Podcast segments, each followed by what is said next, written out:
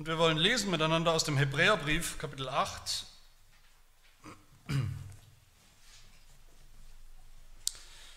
Hebräer 8, die Verse 1 bis 5.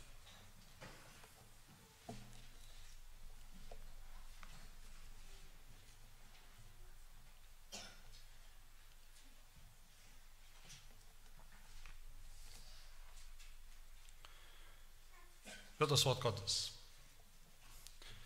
Die Hauptsache aber bei dem, was wir sagen, ist, wir haben einen solchen hohen Priester, der sich gesetzt hat zur Rechten des Thrones der Majestät im Himmel. Einen Diener des Heiligtums und der wahrhaftigen Stiftshütte, die der Herr errichtet hat und nicht ein Mensch. Denn jeder hoher Priester wird eingesetzt, um Gaben und Opfer darzubringen, Daher muss auch dieser etwas haben, was er darbringen kann. Wenn er sich nämlich auf Erden befände, so wäre er nicht einmal Priester, weil hier die Priester sind, die nach dem Gesetz die Gaben opfern. Diese dienen einem Abbild und Schatten des Himmlischen, gemäß der göttlichen Weisung, die Mose erhielt, als er die Stiftshütte anfertigen sollte. Achte darauf, heißt es nämlich, dass du alles nach dem Vorbild machst, das dir auf dem Berg gezeigt worden ist.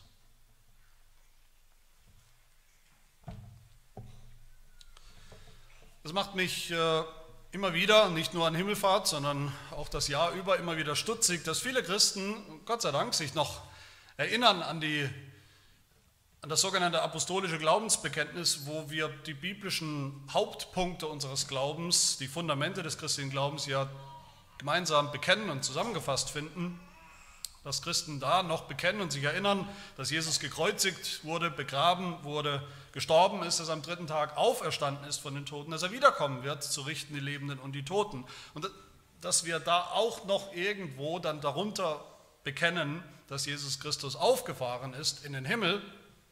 Aber die, ich denke, diese anderen Tatsachen, die Tatsache, dass Jesus gestorben ist, dass er auferstanden ist, dass er wiederkommen wird, die sind noch mehr bewusst im christlichen Bewusstsein im christlichen Bekenntnis, aber ich habe den Eindruck, die Tatsache von der Himmelfahrt ist es eigentlich kaum noch. Nicht so sehr die Tatsache und schon gar nicht mehr die Bedeutung von dieser Himmelfahrt. Ich denke, ich hoffe, ich tue da niemandem Unrecht, wenn ich sage, von all den Artikelchen in unserem christlichen Glaubensbekenntnis im Apostolikum, die zwölf Grundlagen oder Pfeiler des christlichen Glaubens, die wir da finden und bekennen, ist es vielleicht dieses Artikelchen von der Himmelfahrt, ist der Artikel, der uns am irgendwie am skurrilsten erscheint, am unpraktischsten, am irrelevantesten, mit dem wir im Alltag als Christen in der Praxis so, so, so gar nichts anzufangen wissen und auch oft völlig ignorieren oder vergessen.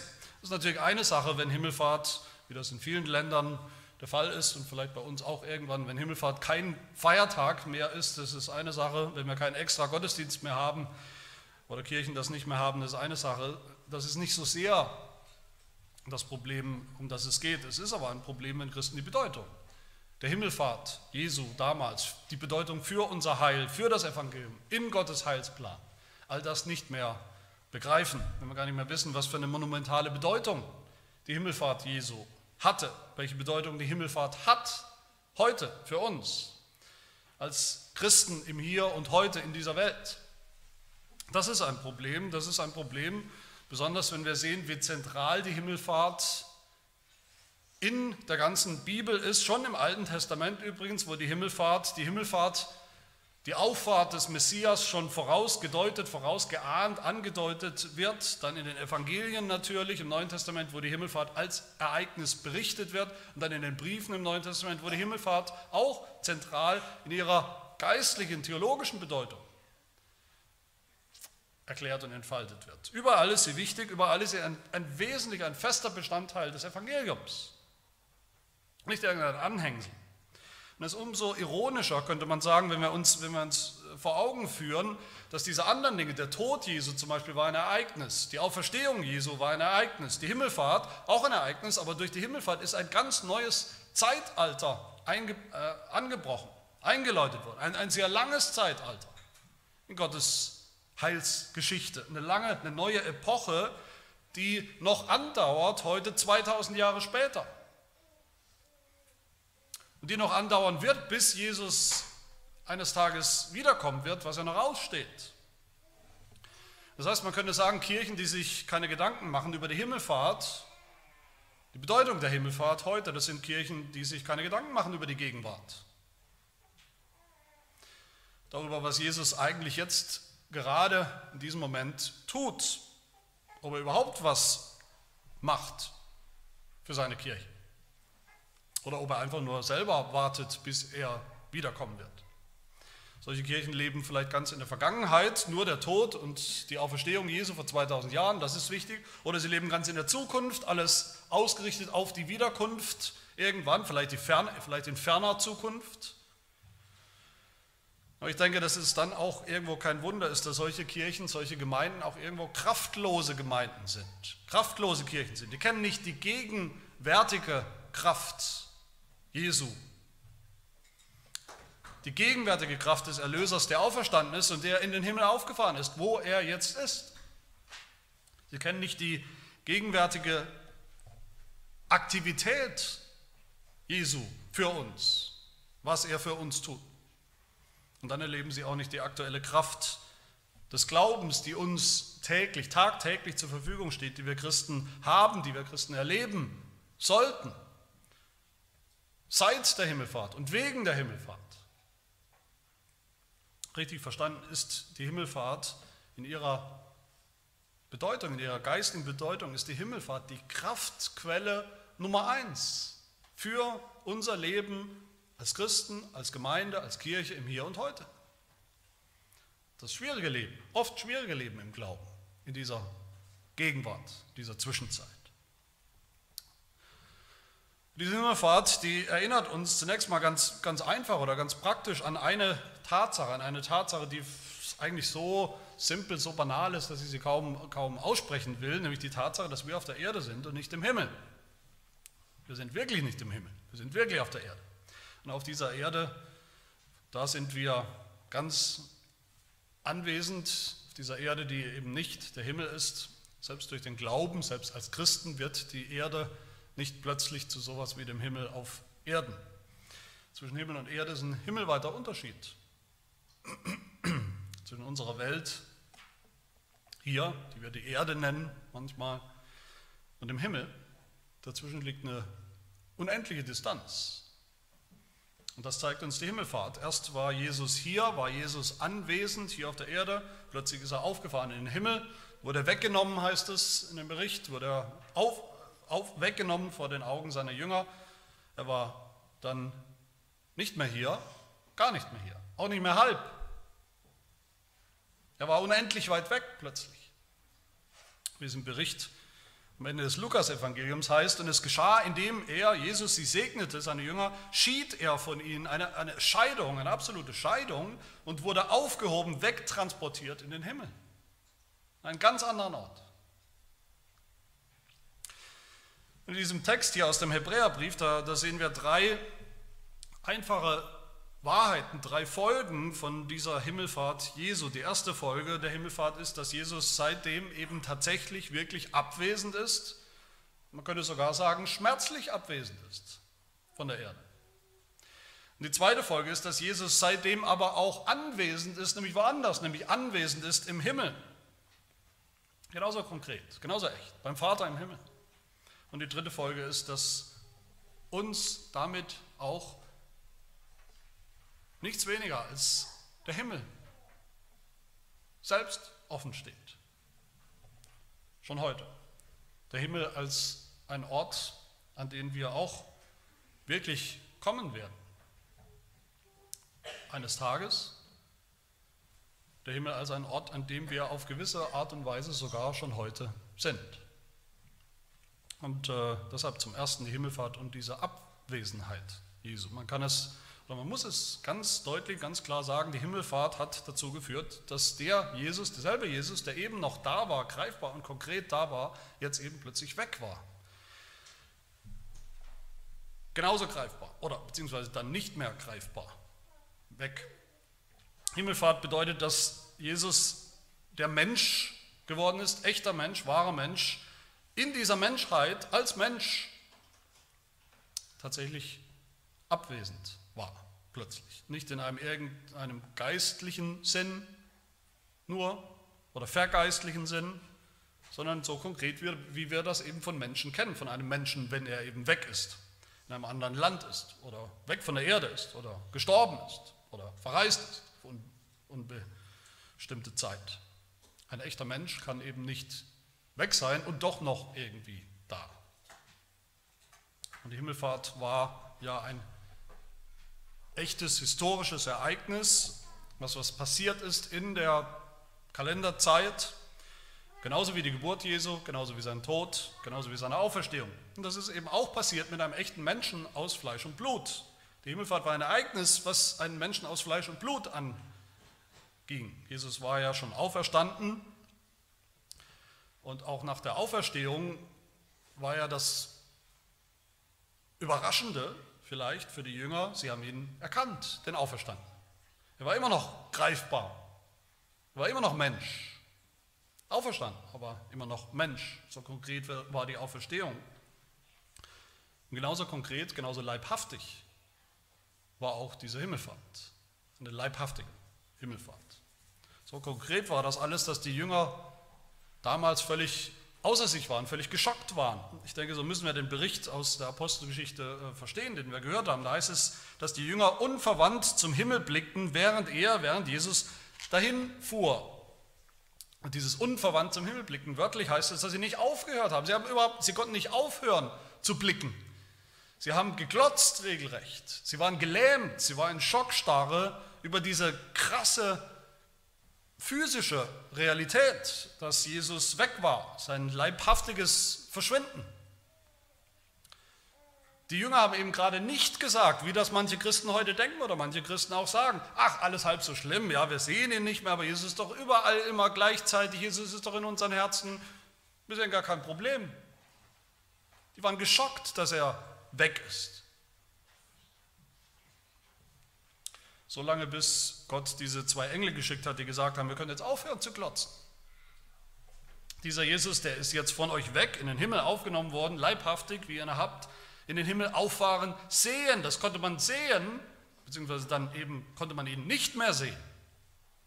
mit den Augen hat man das gesehen. Haben Sie das gesehen? Die Himmelfahrt. Und dieser Punkt, diese Ab, die Abwesenheit Jesu, Damals und eben bis heute ja immer noch, seit Himmelfahrt. Das ist ein, ein Punkt, der, der der Kirche oder den Kirchen, unterschiedlichen Kirchen, auch immer schon Schwierigkeiten gemacht hat und auf die unterschiedliche Kirchen unterschiedlich geantwortet haben.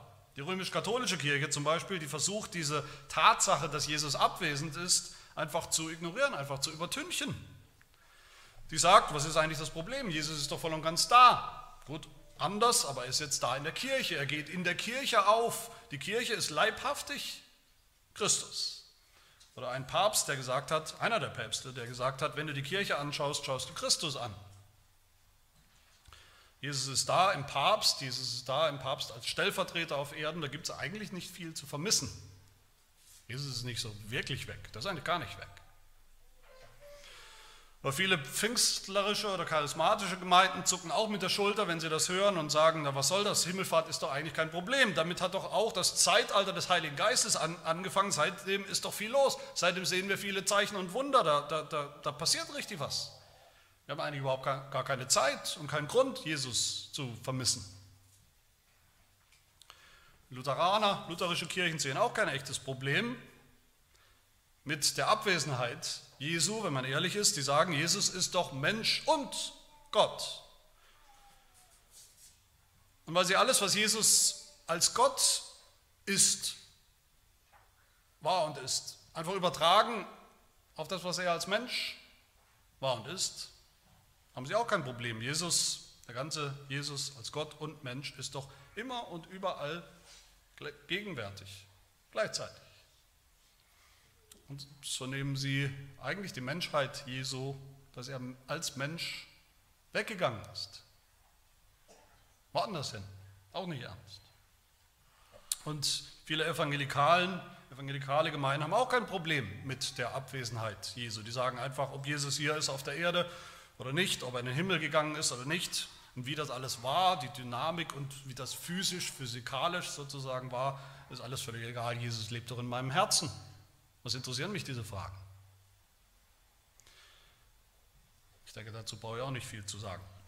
Aber ich will es mal ganz drastisch sagen, wenn wir die Himmelfahrt nicht ernst nehmen, nicht konkret, nicht greifbar, nicht, nicht leibhaftig darüber denken, die Tatsache, dass Jesus leibhaftig weggegangen ist, hat das Folgen für unseren ganzen Glauben, für das ganze Evangelium. Man kann nicht, man kann nicht ein Ereignis aus diesen Heilsereignissen, aus dem Heilsplan Gottes rausnehmen, relativieren, einklammern und dann hoffen, doch immer noch irgendwo das ganze Evangelium zu haben. Wenn wir die Himmelfahrt beschönigen, wenn wir die Himmelfahrt wegrationalisieren, spiritualisieren, vergeistlichen, dann müssen wir notwendigerweise auch diese anderen Punkte des christlichen Glaubens wegrationalisieren und vergeistlichen.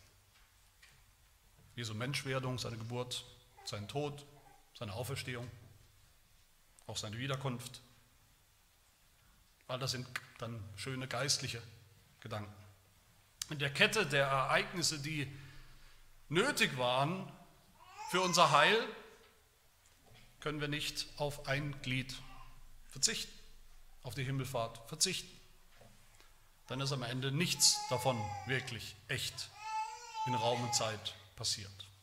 So schnell kann das gehen. Dann haben wir kein Evangelium mehr.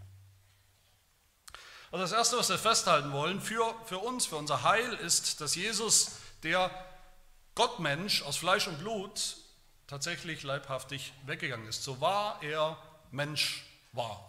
So wahr er wahrer Mensch war und ist. In unserem Text heißt es, er, der Sohn Gottes, der Mensch ist und Mensch bleibt, er hat sich gesetzt zur Rechten des Thrones der Majestät im Himmel. Er ist da angekommen, hat sich gesetzt. Und wer im Himmel ist, ist nicht auf Erden. Und umgekehrt. Das sind zwei, wie gesagt, voneinander getrennte Orte, voneinander getrennte Realitäten. Als Jesus in Ewigkeit im Himmel war, da war er noch nicht auf Erden, da ist er noch nicht Mensch gewesen, Mensch geworden. Und als Jesus Mensch geworden ist, auf die Erde gekommen ist, in seiner Erniedrigung, war er nicht mehr auf dieselbe Art und Weise im Himmel. Er war nicht gleichzeitig in seiner Menschheit im Himmel. Und jetzt, wo er wieder im Himmel ist, seit der Himmelfahrt, ist er definitiv nicht mehr auf der Erde. Wir sehen ihn nicht mehr, weil er nicht mehr da ist. Da heißt es dann weiter in Vers 4 in unserem Text sehr, sehr konkret und, und, und handgreiflich, wenn er sich noch auf Erden befände. Vers 4. Es tut aber nicht. Nicht mehr. Und der ganze Hebräerbrief, natürlich auch in diesem Text wird das aufgegriffen, aber der ganze Hebräerbrief, wenn man ihn sich vor Augen führt oder auch mal liest, stellt uns Jesus Christus vor als, als wen oder was? Als einen Priester. Und diese, diese Bezeichnung von Jesus als Priester, als Hohenpriester, diese Berufsbezeichnung, dieses Amt, das Jesus hat, das ist das zentrale Amt als Priester, das hat alles zu tun mit Himmelfahrt. Das erklärt uns, worum es bei der Himmelfahrt ging. Jesus ist der beste, der größte, der wichtigste, der ultimative Hohepriester, sagt der Hebräerbrief. Und deshalb muss er in den Himmel auffahren. Deshalb ist er in den Himmel aufgefahren. Wenn wir uns mal erinnern, wo haben denn die Priester, von Priestern haben wir jede Menge, äh, im Alten Testament ist die Rede von ihnen, wo haben sie denn ihren Dienst getan, ihren Dienst verrichtet im Alten Testament? Nicht überall, nicht überall gleichzeitig, sondern an einem konkreten, an einem bestimmten Ort in einem Heiligtum, in diesem Wanderheiligtum zuerst in diesem Zelt, im Wanderzelt der Stiftshütte, später dann im Tempel, der, der eigentlich eine luxuriösere, vergrößerte Version ist der Stiftshütte.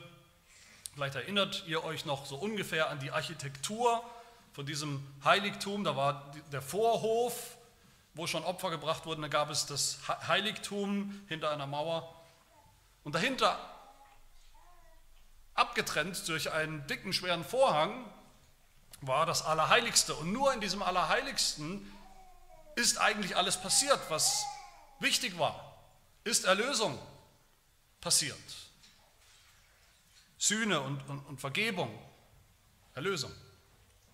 Nur einer, nur der höchste Hohepriester durfte in das Allerheiligste, um eben diesen Dienst zu tun, als Priester, den Dienst der Versöhnung zu tun. Und das war ja auch, das war damals auch natürlich sehr konkret und sehr plastisch vor den Augen des Volkes, der Gläubigen.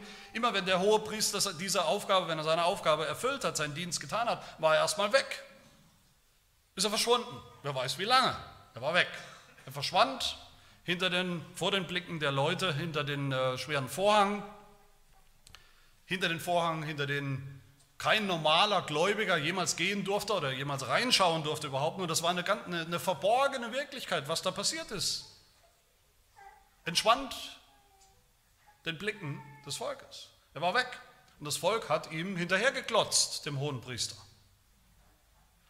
Vielleicht standen eben einmal im Jahr an diesem großen Versöhnungstag, Versöhnungsfest, standen die Leute verdutzt im Vorhof und haben auf diesen dicken äh, Vorhang undurchdringlichen, undurchschaubaren Vorhang gestarrt und darauf gewartet, Minuten oder Stunden, wie lange auch immer, ob dieser Priester wieder rauskommt.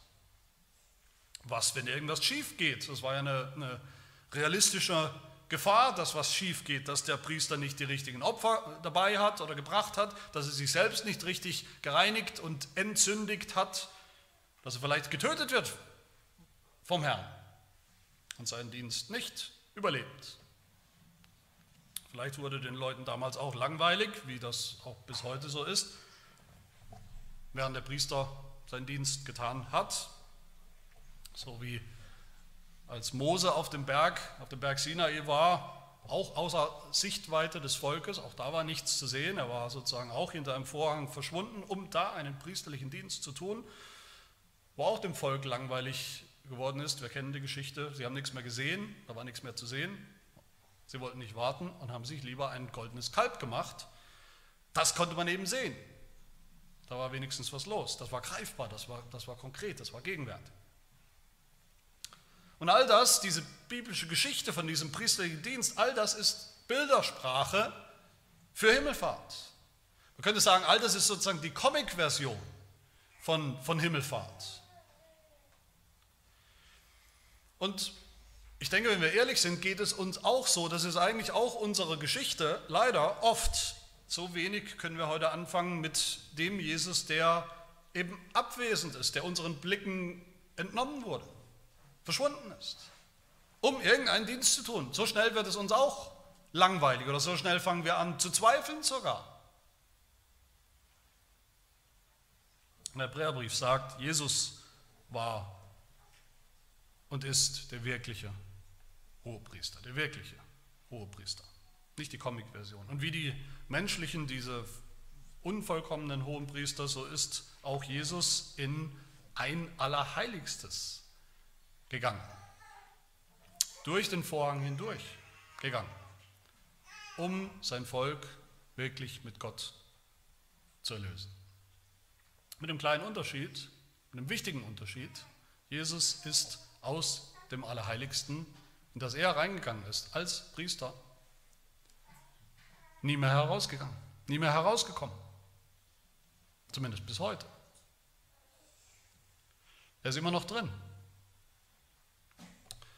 Solange er nicht leibhaftig wiederkommt, ist er noch an diesem allerheiligsten Ort.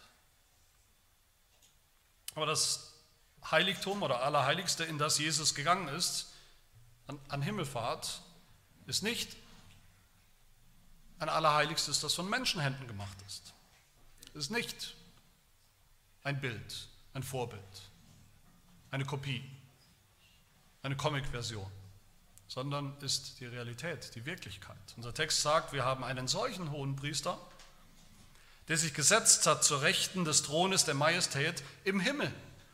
Einen Diener des Heiligtums, des wahren Heiligtums und der wahrhaftigen, der echten Stiftshütte, die der Herr errichtet hat und nicht irgendein Mensch.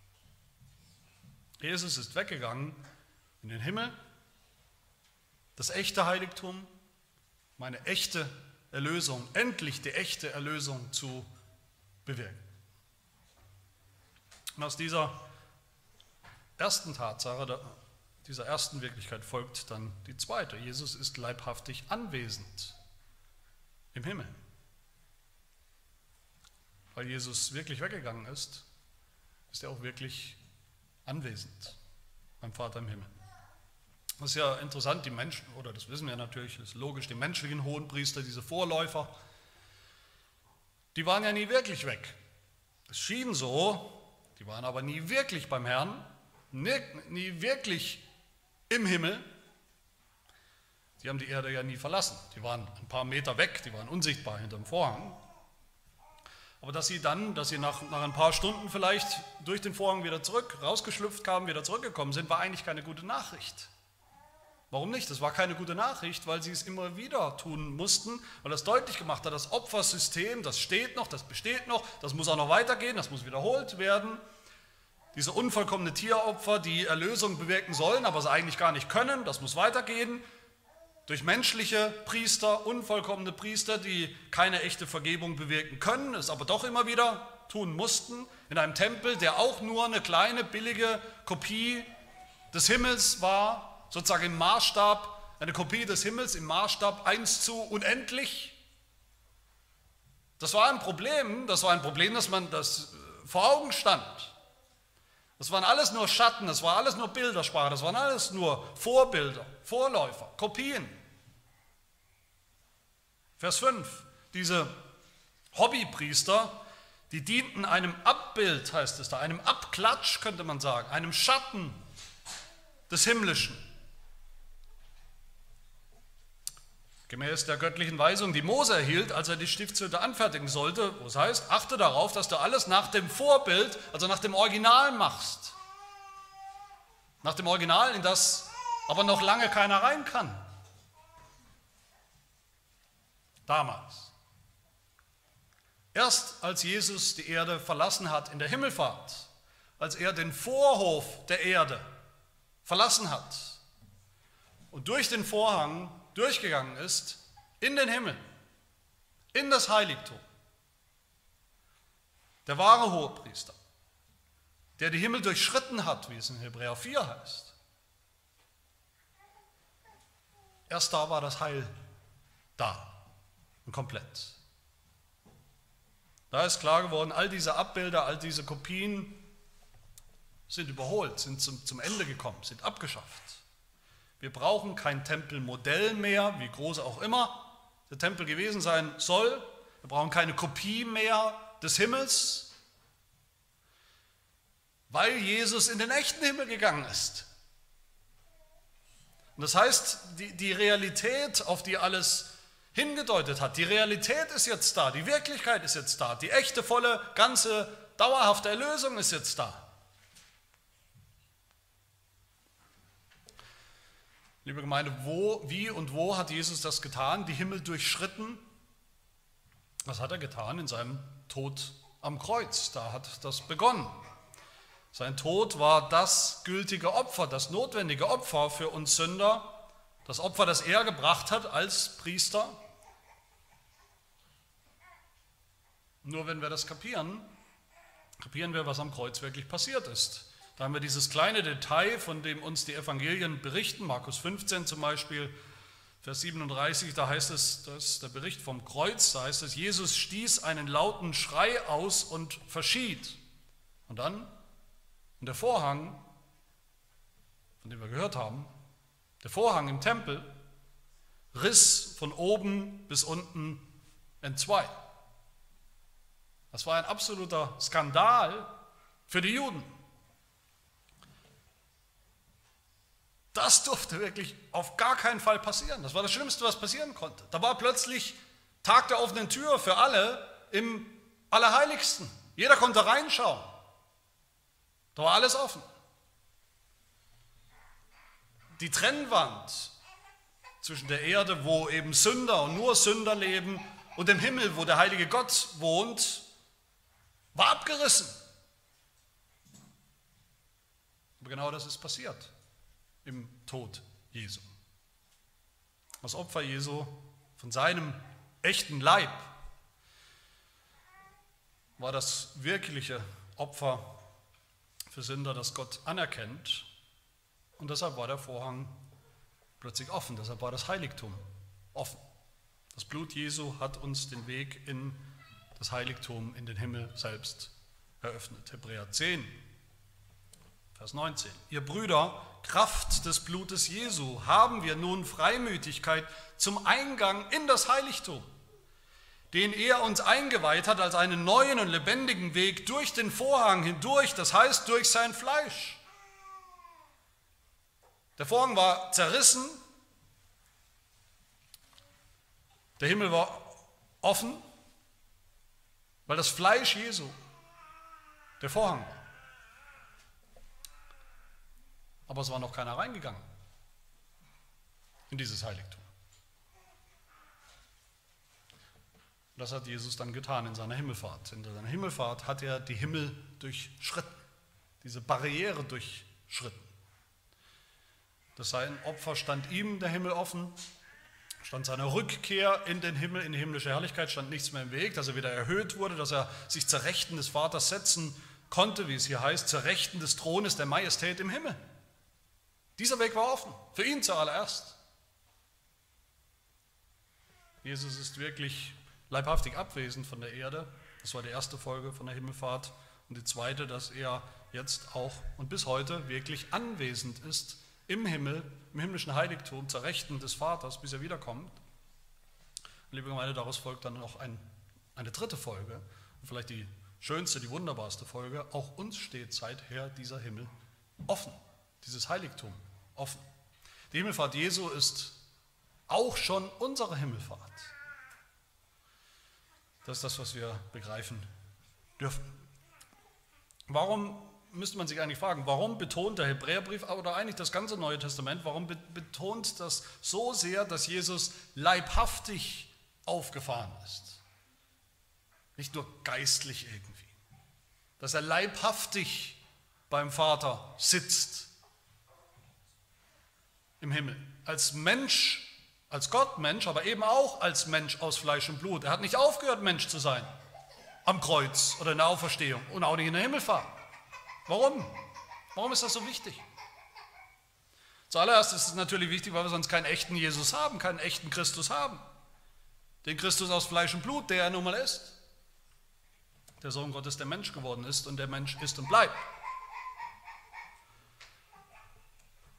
Aber der zweite Grund ist natürlich mindestens so wichtig, nämlich weil wir sonst kein Heil hätten. Weil die Bibel sagt, wenn Christus nicht leibhaftig gestorben wäre, wenn sein Körper, sein echter Körper nicht zerrissen worden wäre am Kreuz, zerrissen wie der Vorhang vom Allerheiligsten, wie der Vorhang, der im Himmel von der Erde trennt, dann hätte Jesus auch uns keinen Weg durch diesen Vorhang hindurch in den Himmel gebahnt. Wenn Jesus nicht die Himmel durchschritten hätte, physisch, lokal sozusagen von dieser konkreten Erde weg in einen konkreten Himmel, wo auch immer und wie auch immer er ist,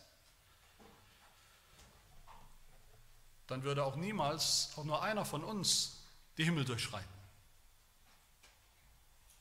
Nur die leibhaftige Himmelfahrt Jesu kann uns eine echte Hoffnung geben, dass wir auch eines Tages die Himmel konkret und echt und leibhaftig durchschreiten werden, in den Himmel eingehen werden. Wir werden nur ganz genau so konkret erlöst, wie Jesus Christus konkret und greifbar gelitten hat und auferstanden ist und uns in den Himmel vorausgegangen ist, nach seiner Menschheit. So heißt es in unserem Text, Vers 4, wenn Jesus sich noch auf Erden befände, so wäre er nicht mal ein richtiger Priester hier auf der Erde. Weil hier die Priester sind, die nach dem Gesetz Gaben opfern. Aber Jesus, als er gestorben ist oder was auch immer er getan hat zu seiner Lebzeit und auch in seinem Sterben, er hat ja nichts gebracht. Keine Gabe in seiner Hand, in irgendeinem Heiligtum, im Tempel.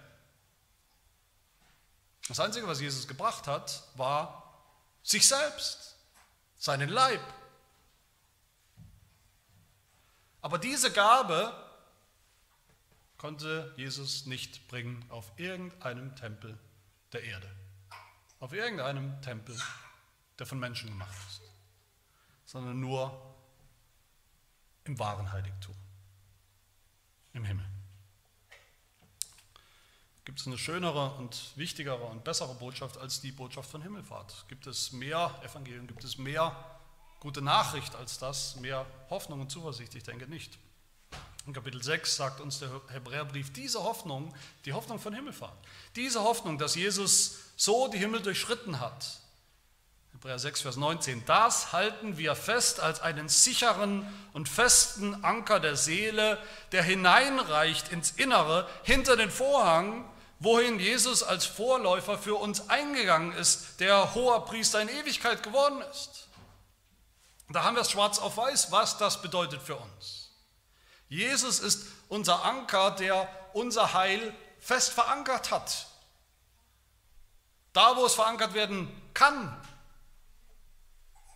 hinter dem Vorhang, in der Realität, in der Wirklichkeit des Himmels. Und Jesus ist unser Vorläufer, heißt es da, so wie er in den Himmel gegangen ist, genauso konkret werden auch wir das eines Tages tun. Noch sind wir natürlich hier sehr real, noch sind wir hier anwesend, wir sind anwesend auf der Erde, definitiv. Ich hoffe, da zweifelt niemand daran. Wir sind Teil dieser sehr verkorksten und gefallenen Welt, die alles andere ist als der Himmel. Noch ist das eben schwer für uns Gläubige, diese Spannung auszuhalten und hier zu leben. Noch sind wir sehr real auch abwesend vom Himmel, ganz real. Dann gibt es nichts zu deuteln. Aber schon jetzt sind wir in Christus. Und das heißt, schon jetzt sind wir im Glauben da, wo er ist. Im Himmel. Anwesend. Mit ihm. Epheser 2, Vers 6, Gott hat uns mit auferweckt und mitversetzt in die himmlischen Regionen in Christus Jesus.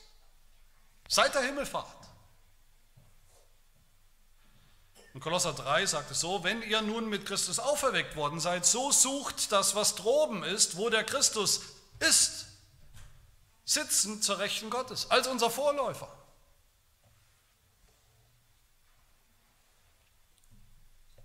Die Himmelfahrt Jesu bedeutet nichts weniger, als dass der Himmel offen steht. Dass die Kraft des Himmels, die Realität des Himmels der kommt, der kommen wird, sich aber auch jetzt schon ausbreitet in unserem Leben, breit macht in unserem Leben. Dass das Heil schon da ist, dass Jesus dieses Heil täglich bewahrt und sichert, weil er ja da ist, anwesend im Heiligtum, vor Gott, der vollkommene Priester mit seinem vollkommenen, ewig gültigen Opfer, am rechten Ort.